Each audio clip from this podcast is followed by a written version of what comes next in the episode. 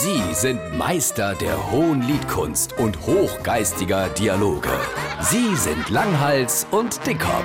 Jetzt auf SR3 Saarlandwelle. Mal, wenn wir jetzt gerade schon mal hey, auf dem Hallberg sind, da im Radiostudio, ich habe eine saugute Idee. Ich hätte einen Sendevorschlag für SR2. Ich höre ja viel SR2, Kulturradio, weil ich bin ja auch mehr so der kulturelle Typ halt, ne? Ja, ja. Und äh, die haben so schöne Sachen, weißt du, hey, äh, Zeitgedöns, da, Zeit, wie heißt das, Zeitzeichen, dann saugute Podcasts, klassische Musik, Jazzmusik und so, Feature, hey, Feature da. Und was ist dein Tipp? mein Tipp ist, die haben eine einzige Sache nicht. Und da würde ich mal anregen, dass die gemacht hat. Und zwar die Lyrik-Ecke. Oh, jetzt wird's Ich stell, ja, literarisch. pass auf, ich stelle mir so vor, da kommt so eine schöne Musik und dann wird immer am Tag so ein schönes Gedicht vorgelesen. Ich mache mal ein Beispiel. Achtung, machen wir schöne Musik an, so.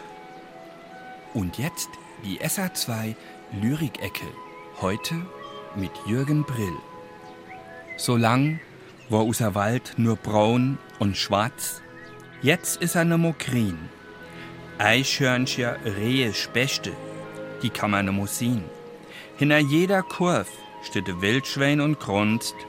Hinter jedem Baum ein Läufer und brunst. Ich glaube, da kannst du mit dem deutschen Radiopreis rechnen.